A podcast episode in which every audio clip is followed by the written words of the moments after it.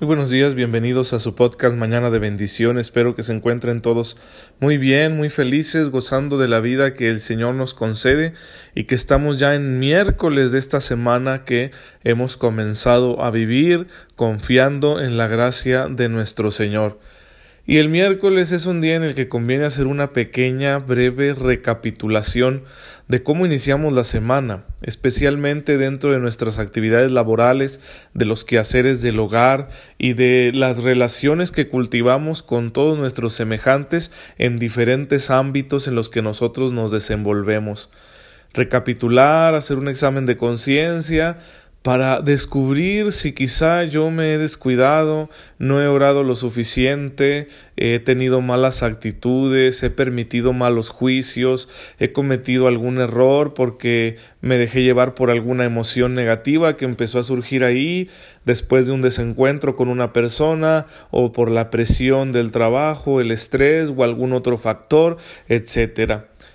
Y esto no es para que nos sintamos apenados, sino para decir es, es hora de recomenzar, de volver a pedir con humildad la gracia de Dios y rectificar todo lo que sea rectificable, iniciar de nuevo para vivir cristianamente esos aspectos de nuestra vida en los que quizá no lo hicimos así. Reforzar nuestro testimonio, nuestra caridad con todos los que nos rodean, nuestra honestidad y delicadeza al hacer nuestro trabajo y nuestra alegría al vivir las contrariedades que tiene cada día. Eso solo es posible con la gracia de Dios y entonces nos viene bien hacer esta recapitulación para volver a pedirle al Señor esta gracia que nos ayude a reconducir lo que se ha desviado hacia su santa voluntad.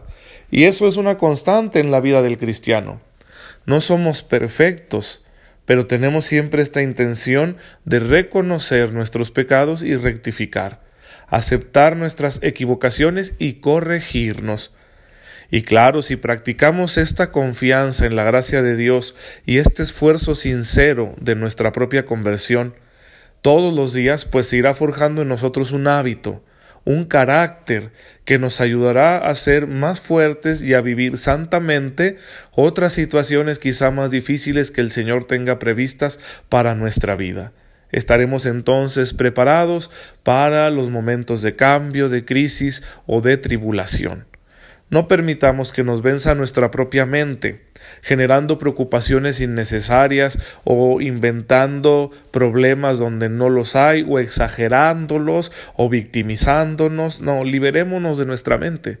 Nuestra vida está en manos del Señor y va a suceder lo que Él permita que suceda.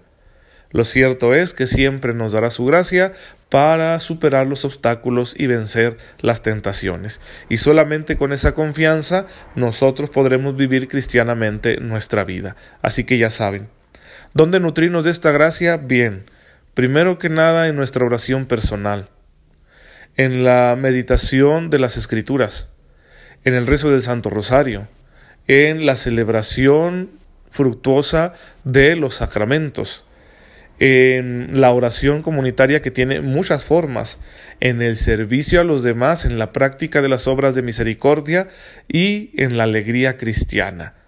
Aprovecha todo eso para que te llenes de la gracia de Dios y puedas entonces rectificar en tu vida y permanecer fiel a la voluntad del Señor, a los compromisos que has hecho en su nombre. Y esto te dará una personalidad madura, cristianamente fuerte que te va a ayudar a ser santo. Y los santos, hermanos, son muy felices y yo sé que todos ustedes, igual que yo, desean ser felices.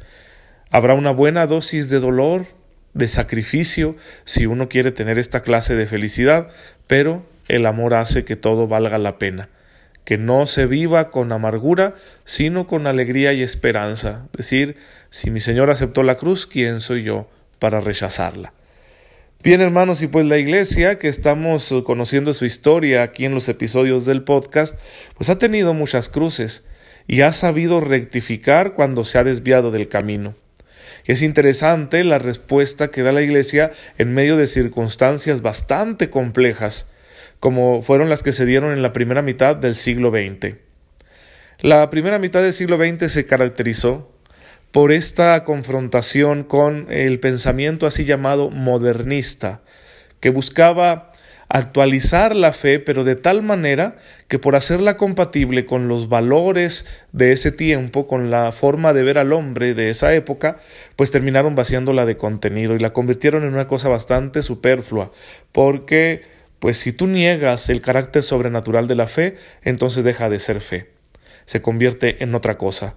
Y la Iglesia reacciona hacia este fenómeno principalmente a través de las iniciativas del magisterio, de, de la enseñanza de los papas, y bueno, se va forjando una doctrina bastante sólida. Y va a ser época de grandes guerras, grandes conflictos bélicos, donde la Iglesia también va a tener un lugar o un papel distinto al que había jugado quizá en otras épocas. Y esto es muy interesante. Ahora, el afán misionero de la Iglesia no se detiene. La expansión continúa, especialmente en África, en Asia y en Oceanía, y se configuran así nuevas iglesias locales, nuevas diócesis, con su clero que cada vez va siendo más nativo, con sus obispos, etc. Y esto hará que cuando estas regiones se descolonialicen, porque la mayoría se encontraban bajo el dominio de las potencias europeas, pues eh, vean a la Iglesia como un elemento autóctono y no como un elemento extranjero del que hay que desprenderse. Esa es una cosa bastante interesante de cómo la Iglesia se ha enraizado en las culturas y los pueblos de manera que éstos lo la ven como algo suyo y eso es muy bueno. Favorece mucho la labor evangelizadora. Y el otro episodio muy característico de, de esta primera mitad del siglo XX es el papel de la Iglesia, guiada por el Papa Pío XII, durante el conflicto tan cruento que supuso la Segunda Guerra Mundial. El Papa Pío XII tuvo que afrontar esta terrible prueba de la Segunda Guerra Mundial y actuó de muchos modos, principalmente para salvar al pueblo judío que era víctima de persecución. Y aquí, en, esta, en este eh, momento histórico, voy a mencionar tres cosas. Primero, la respuesta contundente de la mayoría de los católicos en Alemania en contra del nacionalsocialismo o nazismo, en contra de Hitler y todo ese aparato de dominio que estableció sobre esta nación. Los católicos siempre fueron reacios a aceptar el liderazgo de Hitler. En las regiones más católicas de Alemania, como en Baviera, hubo partidos que se opusieron, partidos de índole católica, que se opusieron completamente al régimen nazi y que fueron suprimidos y perseguidos. Hubo grandes figuras como la del obispo von Galen, que levantó la voz en contra de Hitler y de todo lo que se estaba haciendo eh, a través de la, del aparato propagandístico nazi, de censurar los medios de comunicación, de los encarcelamientos políticos, de la supresión de partidos políticos y un largo etcétera de arbitrariedades que estaba cometiendo este régimen. Eh, otros sacerdotes levantaron la voz al respecto y empezaron, ¿verdad?, a iniciar un movimiento de resistencia civil, de adoctrinar a la gente para que evitaran colaborar con este régimen. Hay un documento de Pío XII, Mit Brennender Sorge, que rechaza y condena el régimen nazi y está escrito así en alemán precisamente porque estaba destinado directamente a el pueblo alemán que se encontraba viviendo esta crisis debido al auge del nazismo. Entonces esto es un primer momento la reacción de la Iglesia. Luego viene la censura, la persecución solapada, el encarcelamiento de sacerdotes, el enjuiciamiento sumario de aquellas personas que se resistían, incluso con algunas deportaciones. Y aquí vemos pues una confrontación entre la Iglesia y el régimen nazi. Hay muchas eh, fuentes eh, no fidedignas de información que tú puedes encontrar en Internet y que van a decirte que la iglesia colaboró con el régimen, lo cual no es cierto. Hay una leyenda negra en contra de la iglesia y especialmente del Papa Pío XII al respecto del papel que jugaron durante el régimen nazi. Y la verdad es que hay datos históricos mucho más fidedignos, accesibles también, que nos ayudan a comprender que no fue así hubo realmente un rechazo de parte de la Iglesia a las ideas de este régimen y una condenación.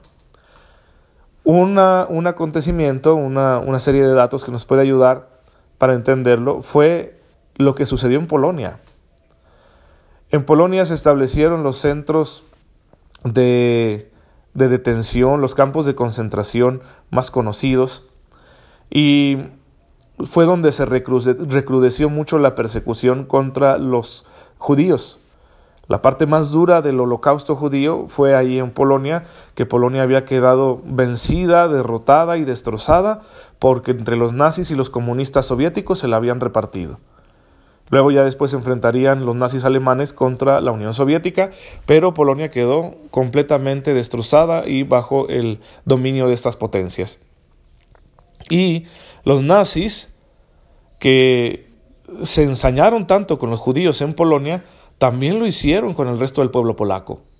Y de esto casi no se habla. La cantidad de polacos que también murieron en los centros de concentración, en los campos de concentración, especialmente sacerdotes, porque estos fueron perseguidos y encarcelados y se tenía un control estricto de la labor de la iglesia y iba a ser el tiempo de grandes mártires como por ejemplo San Maximiliano María Colbe, que muere en uno de estos campos de concentración. Entonces aquí tenemos otro dato que nos ayuda a comprender el papel del catolicismo durante el régimen nazi. Como allí en Polonia son perseguidos por el hecho de ser católicos, Polonia es un país que siempre ha tenido una fuerte cultura católica, una raigambre católica muy profunda, y los nazis cuando dominan esta nación pretenden eliminar lo que ellos saben que es un pilar cultural que se les va a oponer y que es la presencia católica, y empiezan así con esta censura, persecución y martirio de tantos católicos, especialmente de los sacerdotes. Y en tercer lugar, hay que mencionar la labor que desarrolló la Iglesia a iniciativa del Papa Pío XII a través de las nunciaturas apostólicas presentes en diferentes países del mundo para rescatar al mayor número de judíos. Y lo hicieron principalmente a través de dos cosas. Primero, lo hicieron eh, emitiendo certificados de bautismo. ¿Sí? certificados de bautismo falsos, pero con la finalidad de que al encontrar que la persona se había convertido, los nazis rechazaran el encarcelarle, perseguirle o matarle. De esta manera rescataron en una primera etapa a muchos judíos. Si decir que este se bautizó, ya dejó de practicar el judaísmo, tú no deberías este, perseguirlo. Y esa fue una manera que hicieron para rescatar a muchos. Que luego dejó de funcionar porque los nazis dejó de importarle la cuestión de la fe y se concentraron en la cuestión racial. Si no me importa si este judío se bautizó, sigue siendo judío por su raza, por su familia, y lo vamos a encarcelar o lo vamos a matar. Que fue el caso de Edith Stein, de quien ya hablé en algún episodio del podcast. Esta filósofa alemana de origen judío que se convierte al catolicismo, se hace religiosa carmelita y sin embargo va a terminar muriendo en un campo de concentración porque fue encarcelada de cualquier manera ya que por raza era judía, no les importó su conversión. Y entonces la Iglesia tiene que tomar otra estrategia, principalmente en Italia, sobre todo en la ciudad de Roma, y que es la de esconder a los judíos en los monasterios, conventos e iglesias.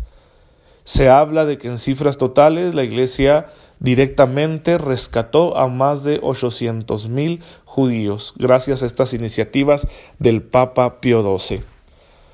Tenemos pues una muestra de la labor valiente de muchos cristianos en esas circunstancias tan difíciles. Tratar de salvar a un judío, esconderlo en tu casa o colaborar en su rescate, pues era tomado por los nazis como un crimen y te podía costar la vida, tu vida y la de tu familia. Imagínense el riesgo que corrieron tantas personas por realizar estas labores heroicas. Entonces conviene conocerlo porque el Señor quiere que seamos fieles a lo que es recto y justo, aun en medio de esas situaciones tan dramáticas. Así que tenemos mucho que aprender de este episodio de la Iglesia Católica, especialmente en Europa durante la Segunda Guerra Mundial. Y bueno, pues ya mañana estaremos analizando otros temas también de la historia de la Iglesia. Hoy quiero terminar solo agradeciéndoles su oración por Ociel, este joven de 18 años que se accidentó el sábado en la madrugada, me parece, que soy muy cercano a él y a su familia, y bueno, pues ya falleció, eh, ya partió a la casa del Padre. Oremos por su eterno descanso y sobre todo quiero pedirles nuevamente su oración para que el Señor dé consuelo a su familia, porque es una pérdida bastante dolorosa. Pero el Señor es fiel y sabrá darnos su gracia y sacar lo mejor de esta situación que como familia estamos pasando. Así que les agradezco y les vuelvo a pedir nuevamente que nos apoyen con su generosa oración. Padre, en esta mañana te bendecimos. Te damos gracias por el don de la vida. Ayúdanos a cuidarlo, Señor, y sobre todo a utilizarlo en el servicio de los demás para que de esa manera te honremos y nos santifiquemos. Ten misericordia del alma de Osiel y concede a su familia el consuelo y la fortaleza que hoy en día les hacen tanta falta. Te pedimos esto por tu amado Hijo Jesucristo, nuestro Señor. Amén. El Señor esté con ustedes. La bendición de Dios Todopoderoso, Padre, Hijo y Espíritu Santo, descienda sobre ustedes y los acompañe siempre. Gracias por escucharme esta mañana. Nos vemos mañana jueves, si Dios lo permite.